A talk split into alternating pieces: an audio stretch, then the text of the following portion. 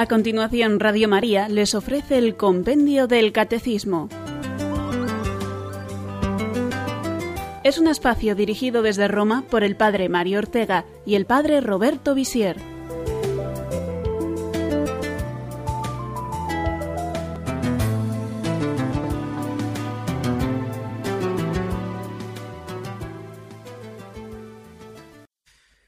Buenas tardes y bienvenidos un día más a nuestra cita diaria con el compendio del Catecismo. Os acompaña desde el micrófono compartiendo con vosotros las verdades de la fe el padre Mario Ortega. Un sacerdote que ayudaba frecuentemente a las misioneras de la caridad, las religiosas de la Madre Teresa de Calcuta, contaba la siguiente historia. Fue invitado por estas religiosas a una labor que ellas hacen casi todos los días, recoger a los vagabundos y demás indigentes sin alimento ni hogar, perdidos por la gran urbe de Calcuta. En concreto, las hermanas se dirigían frecuentemente a los grandes basureros, donde muchas de aquellas personas que viven en la más absoluta miseria acudían a rebuscar algo para comer o algún objeto de cierto valor para luego revender. Los camiones cargados de basura no paran de llegar y descargar, de modo que no es infrecuente que alguno de estos pobres quede atrapado entre la inmundicia.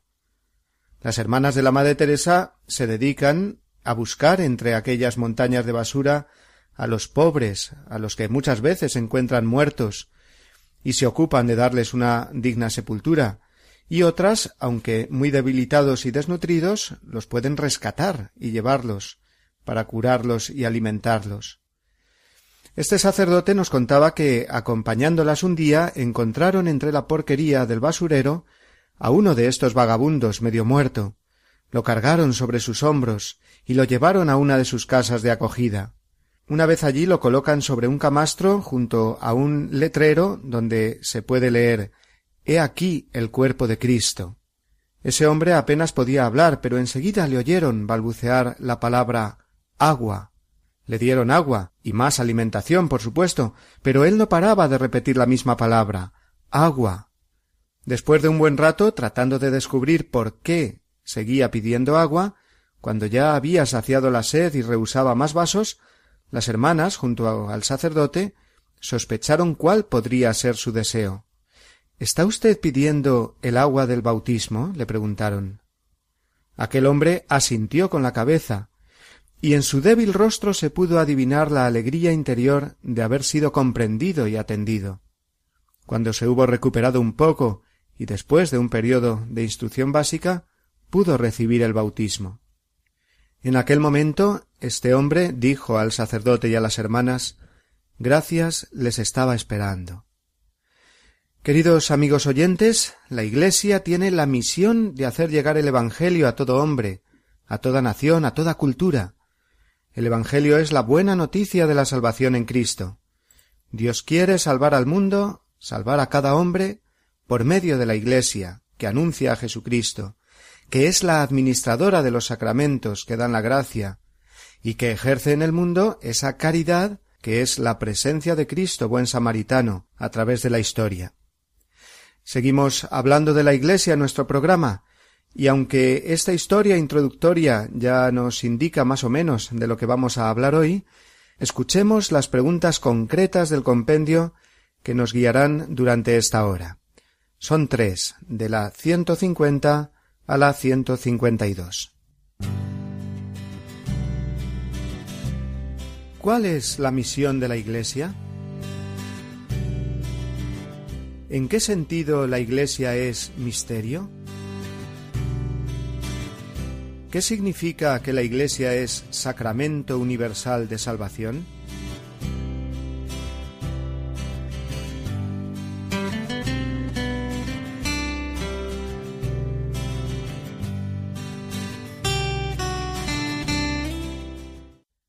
Después de haber repasado ayer las distintas imágenes que la Escritura nos ofrece de la Iglesia, como rebaño, como viña, como construcción, etc., llega el momento de hablar de su misión en la tierra. Es una cuestión esencial que siempre tenemos que recordar, pues la misión de la Iglesia es la misión de cada cristiano. Escuchemos la respuesta 150 del compendio. ¿Cuál es la misión de la Iglesia?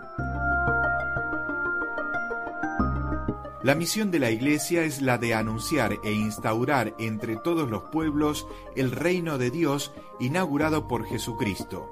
La Iglesia es el germen e inicio sobre la tierra de este reino de salvación.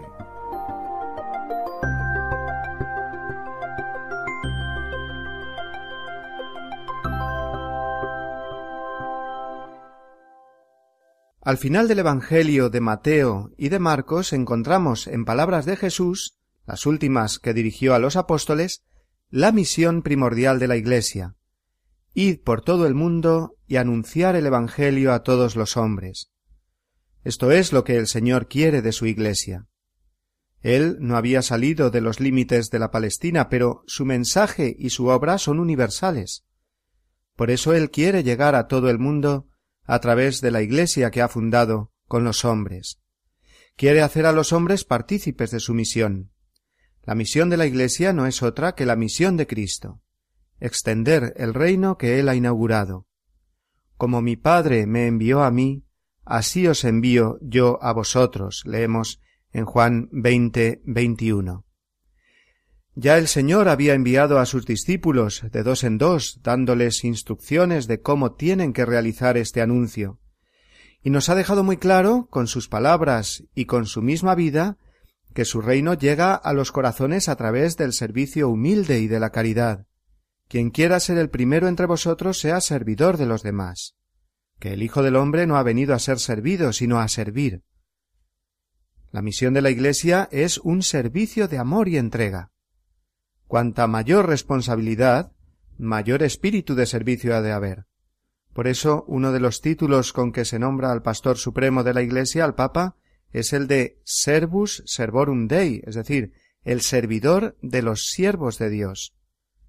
No olvidemos esto porque es fundamental a la hora de entender la misión de la Iglesia y de cada cristiano, que todo cristiano ejerce un servicio de caridad, y nunca un modo de poder o de buscar el propio interés.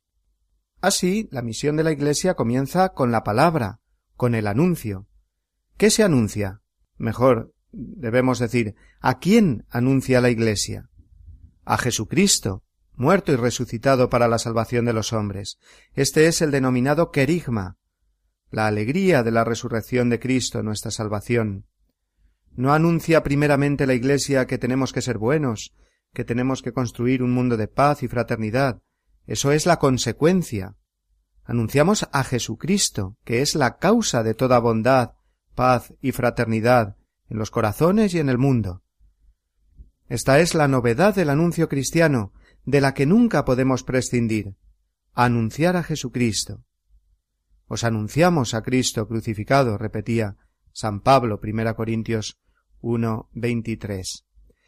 Y para ello la Iglesia hace como Jesucristo hizo, exhorta al hombre de todo lugar y condición a la conversión, a que abra su corazón a Dios para obtener el perdón de los pecados. La gran noticia que Cristo nos anunció y que la Iglesia debe transmitir es, en definitiva, la misericordia de Dios. Ni el pecado ni sus consecuencias, el dolor, la división y la muerte, tienen la última palabra vivir como hijos de Dios en esta vida y saber que como hijos suyos estamos llamados a heredar la vida eterna. Esa es la gran esperanza que el hombre de todo tiempo desea recibir de la Iglesia. Para anunciar el Evangelio, la Iglesia cuenta con diferentes medios. En primer lugar, la catequesis o formación concreta en las verdades de la fe. Segundo, la liturgia, ya que la celebración del misterio cristiano a través de los sacramentos es también una forma de anuncio. Celebramos lo que creemos. A través de la celebración hacemos visible nuestra fe. Por eso qué importante es una liturgia que realmente exprese la fe, una fe viva. Y tercero, el anuncio se realiza, como no, a través del testimonio de la vida del creyente, es decir, una vida coherente con lo que se dice creer, si un cristiano dice una cosa y hace la contraria, eso no es anuncio, sino todo lo contrario, antitestimonio, hipocresía y escándalo. El testimonio de vida del cristiano, de la Iglesia entera, exige siempre valentía, Pues el anuncio del Evangelio conlleva la denuncia del anti-Evangelio, de todas las injusticias y faltas de amor que hay en el mundo. La Iglesia por ello necesita la fuerza del Espíritu Santo, puesto que va contracorriente siempre de un mundo que lo que quiere es alejarse de Dios. El anuncio del Evangelio no se reduce, pues, a las palabras, siendo éstas necesarias. Es necesario igualmente para lograr la instauración del reino de Cristo actuar como Cristo. La Iglesia trabaja por la extensión de un reino de caridad, y la parábola del buen samaritano es siempre la luz para el obrar del cristiano. La Iglesia sale al encuentro del hombre triste y desamparado. El hombre es el camino de la Iglesia, afirmaba Juan Pablo II en su primera encíclica. Por eso la Iglesia vive la caridad en el mundo, entre los hombres, educación, hospitales, cáritas, promoción humana y social, especialmente de los más desfavorecidos, es lo que conocemos como la opción preferencial por los pobres. La Iglesia anuncia a aquel que lavó los pies a sus discípulos, y no paraba de servir y ayudar a todos los que acudían a él. Las obras son las que confirman las palabras, y una Iglesia sin obras de caridad no sería en absoluto creíble. Ya podría yo hablar las lenguas de los hombres y de los ángeles, dice San Pablo. Si no tengo caridad, no soy nada. Primera Corintios 13. Pero ojo, no tenemos eh, que ver nunca contradicción entre el orden espiritual y el orden material. La misión de la Iglesia engloba a ambos, y aunque apunta finalmente a la salvación eterna de la persona, ésta pasa por el ejercicio de la caridad en este mundo. Más aún, la condición para heredar el reino eterno será precisamente el haber ejercido la caridad, fruto de la fe. Venid, benditos de mi Padre, porque tuve hambre y me disteis de comer, estaba desnudo y me vestisteis, etc. Hay que ser muy equilibrados en esto, ni pensar que la misión de la Iglesia es solamente de orden espiritual, desentendiéndose del bien y de la dignidad de la persona en este mundo, ni pensar en el extremo opuesto, que la labor de la Iglesia es sólo de orden asistencial, social, etc., y olvidar el anuncio del querigma y toda dimensión trascendente. La correcta comprensión de la misión de la Iglesia está siempre en unir bien los mandamientos del amor a Dios y del amor al prójimo, porque no se puede dar el uno sin el otro. La caridad no es dar mi amor a los demás, sino el amor de Dios que yo recibo, compartirlo y hacerlo presente en el mundo, porque es ese amor, el amor de Dios, el que verdaderamente transforma el mundo. Por eso, y como no se puede dar de lo que no se tiene, para ejercer la caridad es necesario llenarse antes de Dios. Y eso quiere decir la caridad empieza por uno mismo. En ese sentido hay que entenderlo. La misión la realiza la Iglesia con la luz y la gracia del Espíritu Santo, como veíamos ayer. Pobres de nosotros, si no fuera por el Espíritu Santo, no podríamos hacer nada, la Iglesia sería completamente estéril. Cada cristiano, el Papa, el misionero, el sacerdote, el padre o madre de familia, la religiosa, etc., eh, recibe la fuerza del Espíritu Santo para realizar su misión en la Iglesia. Y la misión de la Iglesia, realizada por cada cristiano y por cada comunidad eclesial, debe ser siempre hecha en espíritu de unidad, por encima de todos los carismas y fines propios de parroquias, diócesis, movimientos y comunidades de todo tipo y color, debe haber una esencial y visible unidad entre todos los católicos, no sólo porque así será más eficaz esta misión común en el mundo, sino porque verdaderamente esto será el signo visible más precioso de nuestra común unión en Cristo. Estaremos entonces anunciando a Cristo y no anunciándonos a nosotros mismos. La Iglesia y cada cristiano tiene que ser siempre como Juan el Bautista, que decía es Jesús el que tiene que crecer mientras que yo he de menguar. Pero este misterio de unidad de la Iglesia lo veremos más en detalle en la pregunta siguiente. Antes eh, me callo un rato y reflexionamos todos con un poco de música.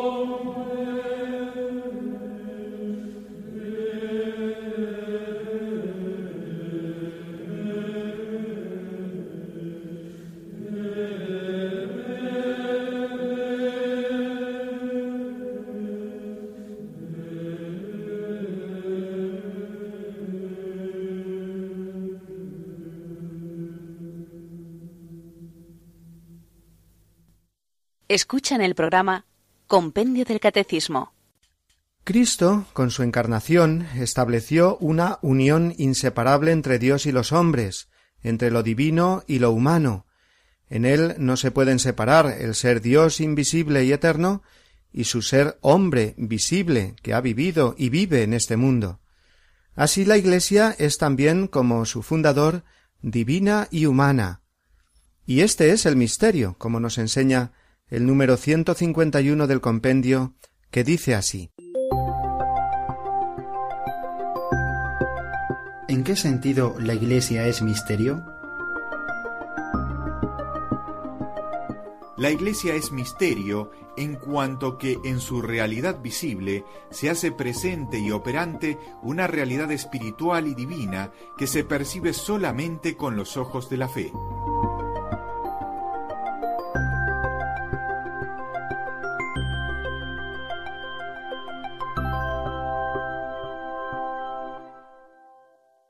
Decimos que la Iglesia es misterio porque en ella se hace presente Dios, y si no, no sería misterio.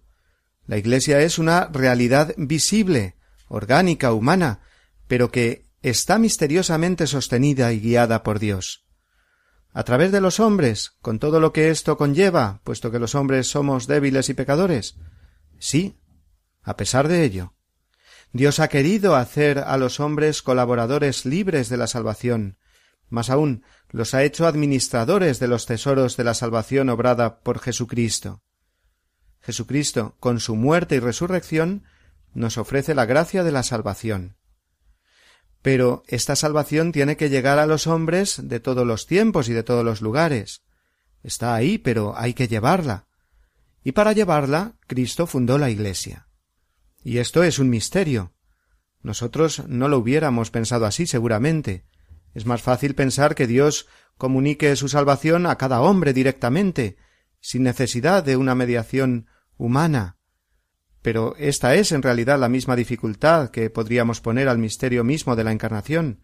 Si Dios lo puede todo y podría salvarnos de otra manera, ¿por qué se ha hecho hombre?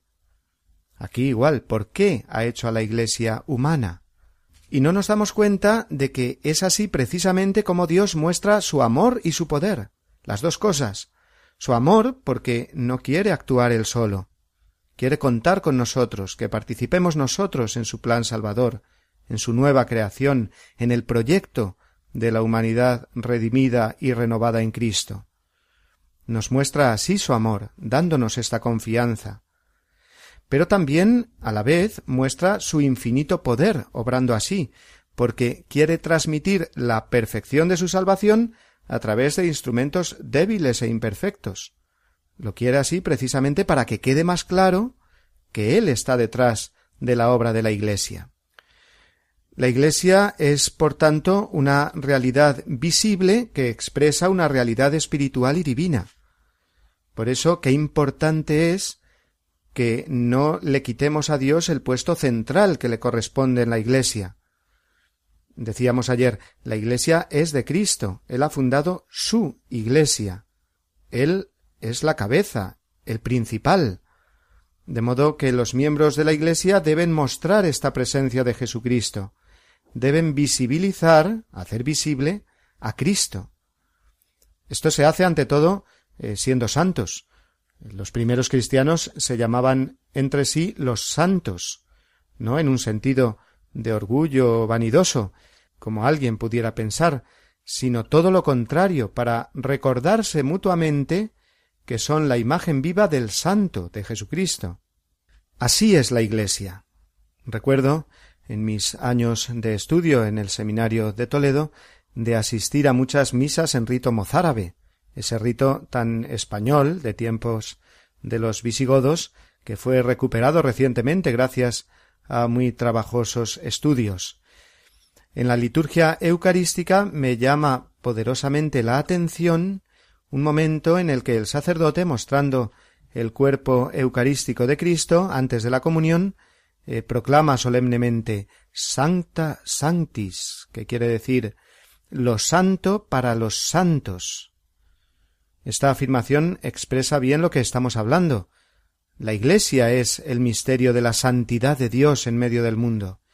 Y esto exige de la Iglesia y de los cristianos que conservemos este sentido de lo santo, de lo sagrado, que no banalicemos la Iglesia, ni la fe, ni la liturgia, que no reduzcamos ni la liturgia a una fiesta entre amigos, ni la caridad en una simple obra social.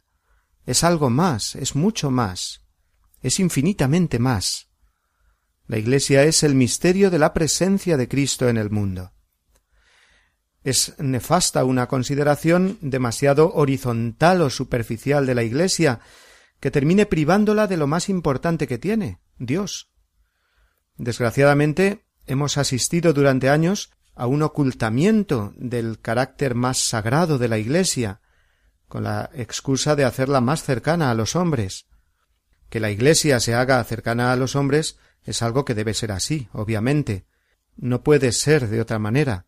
Pero hacer esto, ocultando a los hombres al protagonista dentro de la Iglesia, que es Jesucristo, o reduciéndolo a un mero liberador eh, social o político, es desvirtuar completamente a la Iglesia, quitarle su ser misterio, misterio de Dios. El Concilio Vaticano II, del cual celebramos este año el cincuenta aniversario de su comienzo, presenta maravillosamente a la Iglesia como misterio.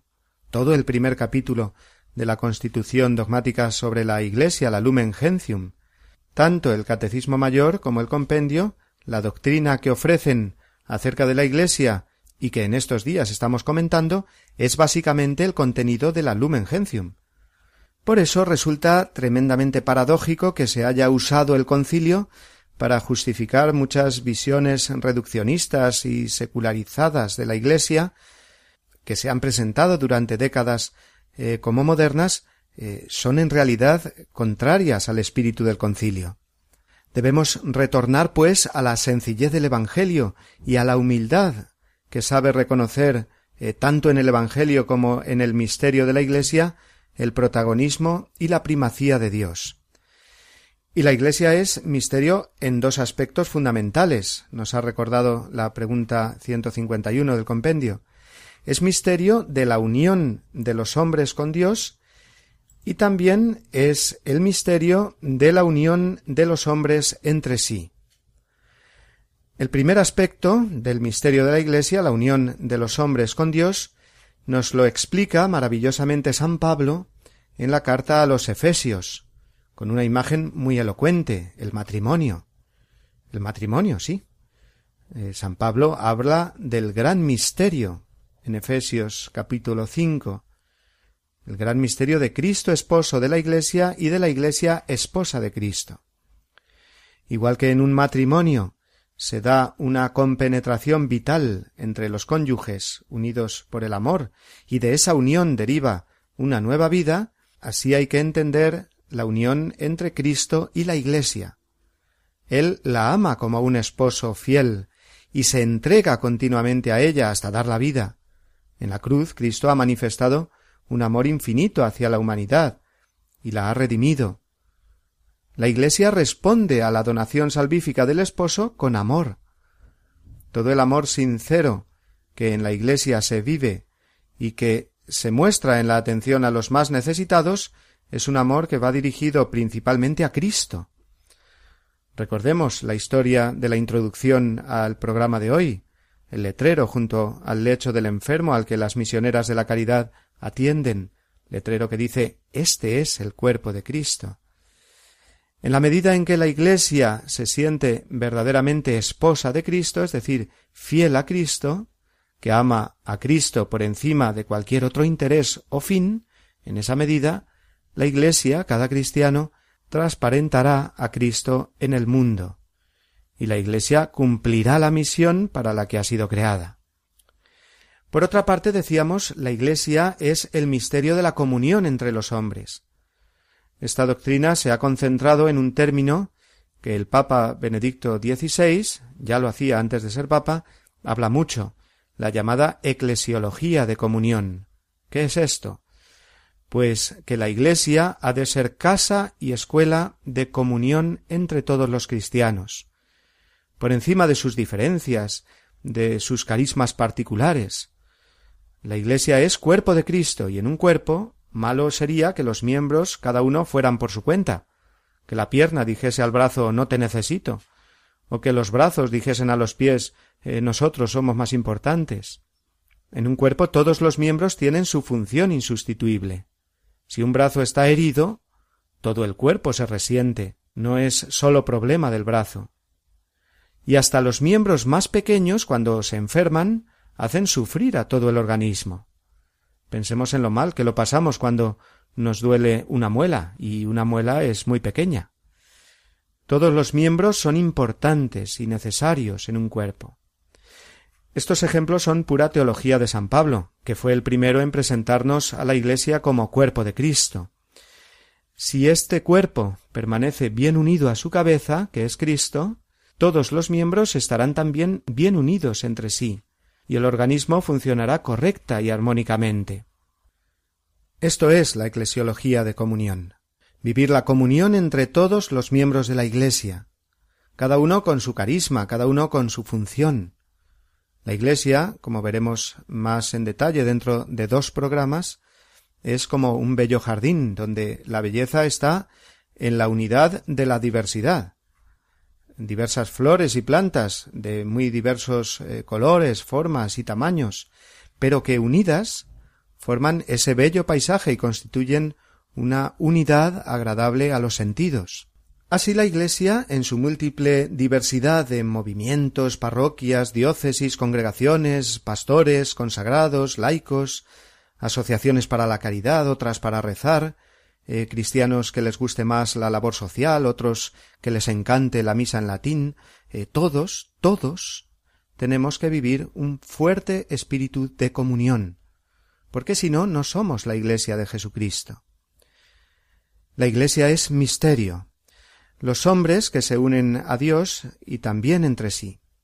Sólo si se descubre a la Iglesia así, y el compendio nos ha recordado que sólo se puede descubrir esto y vivirlo desde la fe, entonces estaremos cumpliendo la misión de la Iglesia. La Iglesia, reino de Dios inaugurado en Cristo, será luz de todos los pueblos, lumen gentium. Se convertirá en un instrumento de unidad también para todo el género humano, porque será irresistiblemente atractivo para el hombre del siglo XXI, en medio de un mundo tan dividido, ver a los cristianos unidos. Pero hagamos de nuevo una breve pausa antes de seguir hablando de otro aspecto fundamental de la Iglesia, como veremos. No se vayan.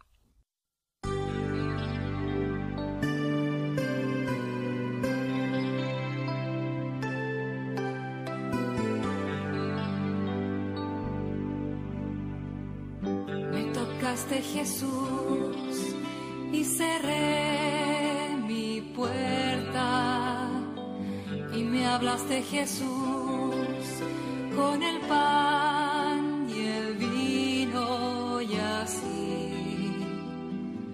Con tu sombra detrás que todo alumbró tu rostro seré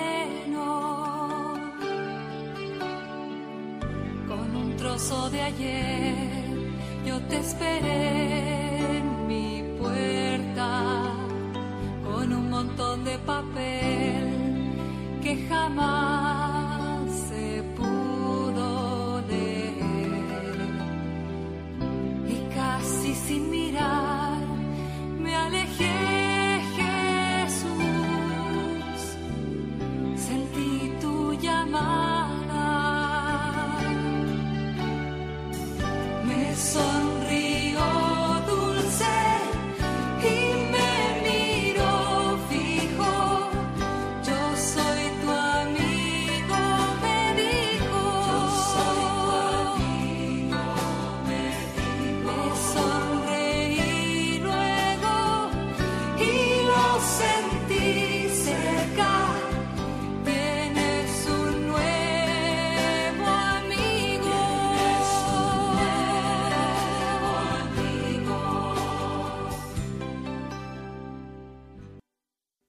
Escuchan el programa Compendio del Catecismo.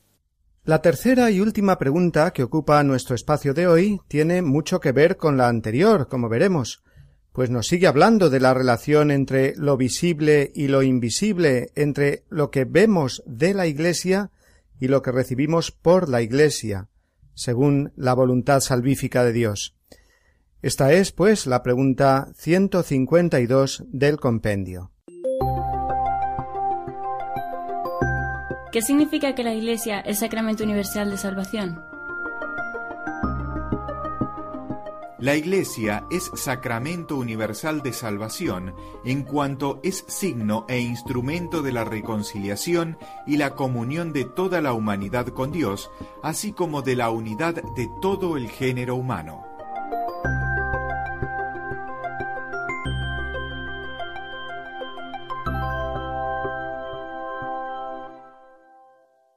La Constitución del Vaticano II sobre la Iglesia, a la que ya hemos hecho referencia en repetidas ocasiones, la Lumen Gentium, comienza precisamente con las palabras que acabamos de escuchar en este número 152 del compendio. La Iglesia es en Cristo como un sacramento o signo. No hemos de entender la afirmación de que la Iglesia es sacramento como uno más a añadir a la lista de los siete sacramentos de la nueva ley, sino que se define a la Iglesia como sacramento porque un sacramento es un signo visible de una realidad invisible. Y ya hemos dicho, cuando hemos hablado de la Iglesia como misterio, que lo es porque nos muestra la realidad oculta, pero viva y operante de Dios en el mundo. No en vano las palabras misterio y sacramento se identifican tantas veces en la teología, puesto que vienen del mismo término griego, mysterion. Al utilizar la palabra sacramento queremos detenernos en ese signo visible que aparece ante nosotros. Pensemos en cualquiera de los siete sacramentos, el signo visible de cada sacramento, el agua en el bautismo, el pan y el vino en la Eucaristía, el santo crisma en la confirmación. Son realidades que vemos, signos visibles, y en cada acción sacramental estos signos visibles van acompañados de las palabras que pronuncia el ministro del sacramento, y que todos escuchamos con nuestros oídos. Yo te bautizo. Tomad y comed. Recibe el Espíritu Santo. Cada sacramento tiene su parte visible, los signos y las palabras que escuchamos. Pero un sacramento no es simplemente algo simbólico. Hay una realidad detrás que no vemos, y que es lo más importante. En el bautismo, por ejemplo, vemos agua y escuchamos esas palabras yo te bautizo. Pero la realidad más importante es la que no se ve, la gracia de Dios que desciende sobre el bautizado, haciéndolo hijo de Dios, miembro de la Iglesia y heredero del cielo. Lo que se ve nos lleva a lo que no se ve, siendo lo que no se ve, la realidad espiritual y divina, la realmente importante. Esto es un sacramento. Pues en este sentido se dice que la Iglesia es sacramento de salvación, porque lo que se ve es una estructura, son personas, son signos litúrgicos o simplemente artísticos, son ritos, son también leyes, no olvidemos el aspecto disciplinar visible de la Iglesia, y no minusvaloremos en absoluto todo esto, porque a través de estos signos visibles por medio de la fe, la esperanza y la caridad ardiente, entramos en comunión con Dios. Leemos en el número 774 del Catecismo Mayor. Los siete sacramentos son los signos y los instrumentos mediante los cuales el Espíritu Santo distribuye la gracia de Cristo, que es la cabeza, en la Iglesia, que es su cuerpo. La Iglesia contiene, por tanto, y comunica la gracia invisible que ella significa. En este sentido analógico, ella es llamada sacramento. Pero no olvidemos el adjetivo que acompaña al sustantivo. La Iglesia, hemos escuchado, es sacramento universal de salvación. Universal. Este adjetivo no puede pasar nunca desapercibido, pues se corresponde con el hecho de que Cristo es el Redentor universal, el único mediador entre Dios y los hombres. De este modo la Iglesia, de modo misterioso, He aquí otra razón de por qué es misterio, al ser el cuerpo de Cristo, es el medio por el que todo hombre alcanza la salvación. La pertenencia a la Iglesia podrá no ser efectiva en tantas personas que no lleguen a conocerla, que simplemente sigan su conciencia con rectitud de corazón y por los méritos de Cristo alcancen finalmente la salvación. Pero también hay que entender que es a través de la Iglesia, con una pertenencia que ha sido quizás sólo un misterioso y escondido deseo. Sólo Dios lo sabe, sólo lo sabremos nosotros en el juicio final, pero, pero es así. La Iglesia es sacramento universal de salvación porque es signo e instrumento de la unidad de todo el género humano. Serán un solo rebaño bajo un solo pastor. Afirmamos, pues, esta verdad porque se contiene entre las promesas de Jesucristo. Esta unidad, continúo leyendo del Catecismo Mayor, ya está comenzada en la Iglesia, porque reúne hombres de toda raza, nación, pueblo y lengua. Apocalipsis 7, 9. Esto se da ya en el presente, pero al mismo tiempo la Iglesia es signo e instrumento de la plena realización de esta unidad que aún está por venir. Son palabras, repito, del Catecismo Mayor en el número 775. Este último punto lo desarrollaremos en más preguntas del compendio a lo largo de las próximas semanas, siempre dentro del artículo del credo que estamos comentando desde ayer. Creo en la Santa Iglesia Católica. Ahora llega el momento de extraer las conclusiones de lo comentado hoy, y lo vamos a hacer con palabras de un beato y de un santo, como veremos. Después daremos paso a las preguntas de nuestros oyentes, y les recuerdo que también pueden escribirnos sus dudas o aportaciones al correo electrónico compendio arroba radiomaria.es. Repito, compendio arroba radiomaria.es o bien visitar nuestra página en Facebook Compendio Radio María, todo junto, Compendio Radio María, donde también pueden tener información cumplida de eh, los programas eh, que se van retransmitiendo. Y ahora sí, vamos con las conclusiones de hoy.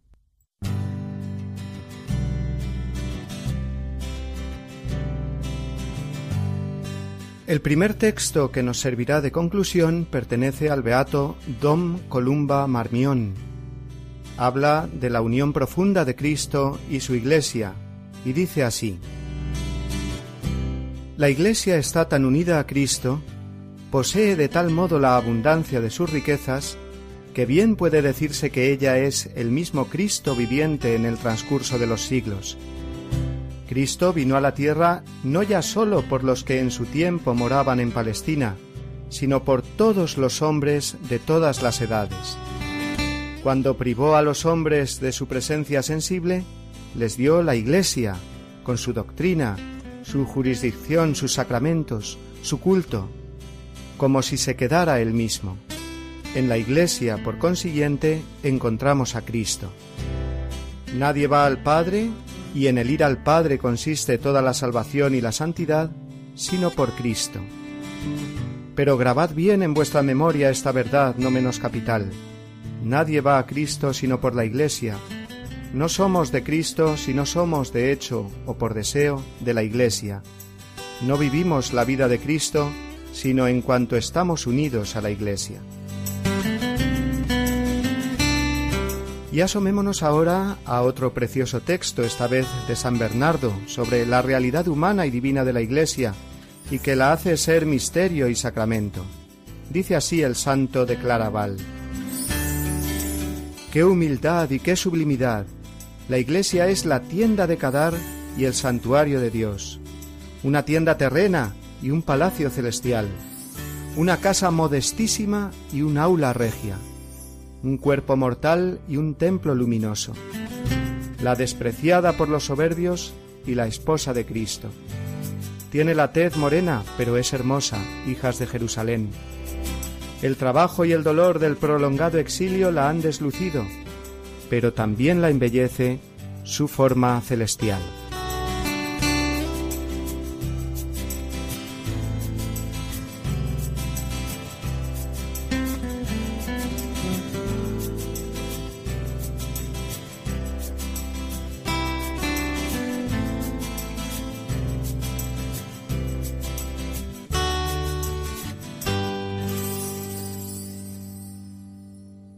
Para participar en directo, 91 153 8550. 91 153 8550.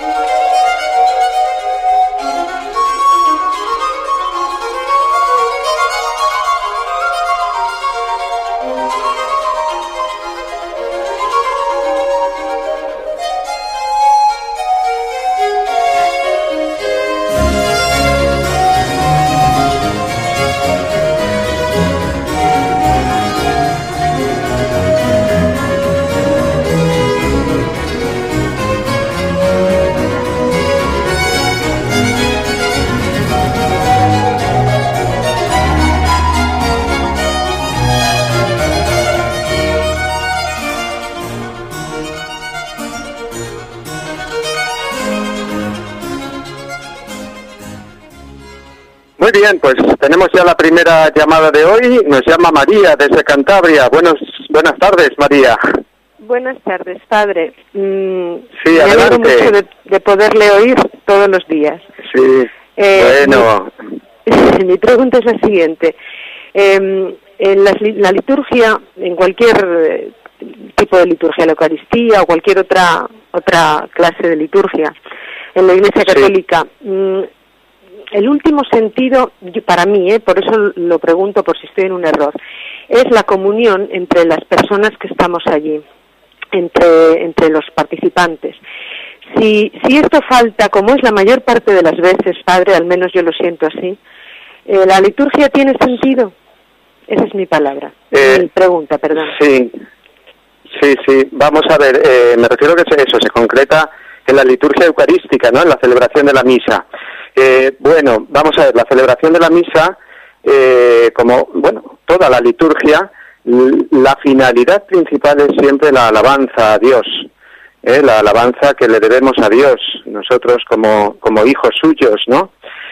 Es ese reconocimiento de la grandeza, del poder, del amor de Dios, ¿no? Y es en esa unión con Él entramos también, como ha salido hoy en, en el tema de hoy, en el tema de la Iglesia, en esa comunión con Dios entramos también en comunión nosotros.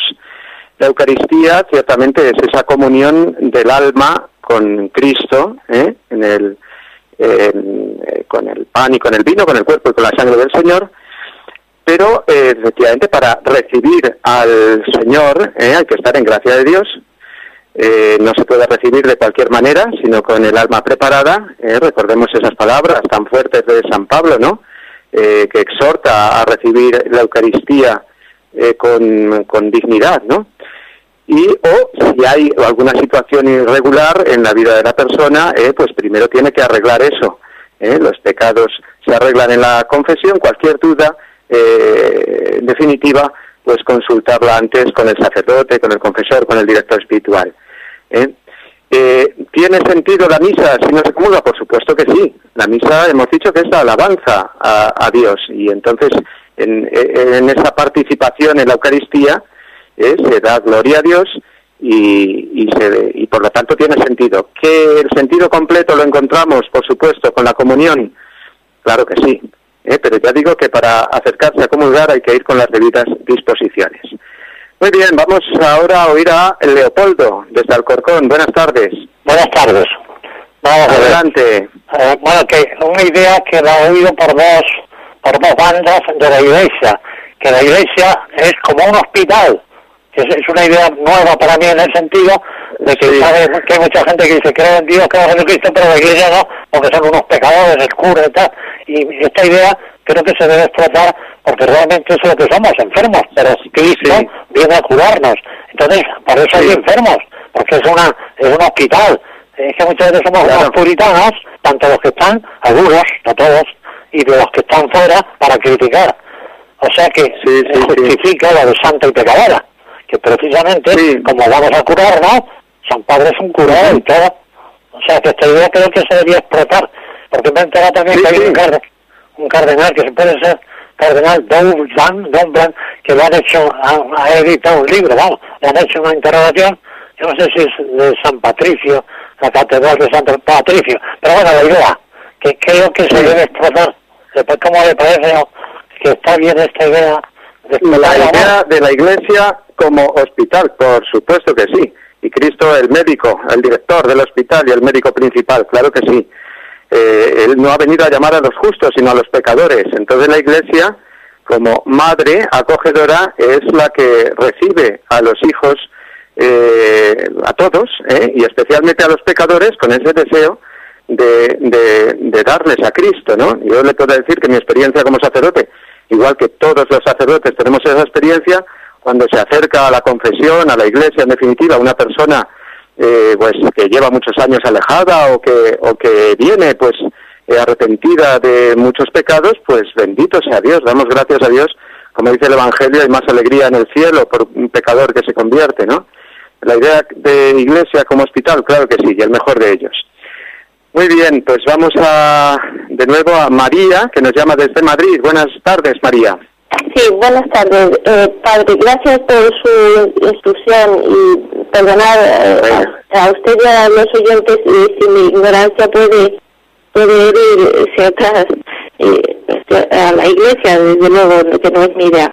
Eh, mi pregunta es, ¿en qué momento Jesús instituye a la iglesia como tal para que existiera como una como una como un mandato suyo, ¿no? Y tomándose en cuenta pues la, a, la persona que ha, que, ha, que ha hablado antes pues también a mí me cuesta a veces eh, cuando quiero quiero hablar de Jesús de la iglesia a la a la gente a la familia pues es que los curas son muy pecadores mira lo que han hecho la inquisición esto lo otro pues y se nombran muchos errores personales de curas o de la iglesia y yo también he, optado por decir esto. Esto es como no creer en la medicina. Eh, habrá muchos médicos malos, pero esto no, se, no implica que la medicina sea mala. Eh, habrá muchos hospitales malos, pero realmente funciona, ¿no? Y un poco en este sentido, nos queda muy poquito tiempo ya. ¿eh? Muy bien, María. Bueno, pues vamos a ver. Eh, la fundación de la Iglesia eh, recordemos que eh, Jesús eh, le dice a San Pedro, tú eres Pedro, y sobre esta piedra edificaré mi iglesia. En Cesarea de Filipo encuentra el pasaje en Mateo 16, 16, bien fácil. Pero nos dice, el, bueno, luego está la institución de la Eucaristía, por supuesto, y del sacerdocio, pero nos dice el catecismo que del costado abierto de Cristo, en la cruz, es de donde sale la iglesia, el agua y la sangre de Cristo eh, significando los sacramentos del bautismo y de la Eucaristía. Luego la Iglesia, eh, hecha, digamos, a andar eh, y visiblemente con la fuerza del Espíritu Santo en Pentecostés. Muy bien, pues sintiéndolo mucho, no nos queda tiempo para más. Vamos a, continuar durante estos días, semanas, mejor dicho, sucesivas, con el tema de la Iglesia. así que muchas cosas pues quedarán más aclaradas ahí. Y vamos a encomendarnos, como siempre hacemos, a la Madre de la Iglesia, la Santísima Virgen, con el rezo de la Ave María. Dios te salve María, llena eres de gracia, el Señor es contigo. Bendita tú eres entre todas las mujeres, y bendito es el fruto de tu vientre Jesús. Santa María, Madre de Dios, ruega por nosotros pecadores, ahora y en la hora de nuestra muerte. Amén. Y la bendición de Dios Todopoderoso, Padre, Hijo y Espíritu Santo, descienda sobre vosotros y os acompañe siempre. Hasta mañana, si Dios quiere.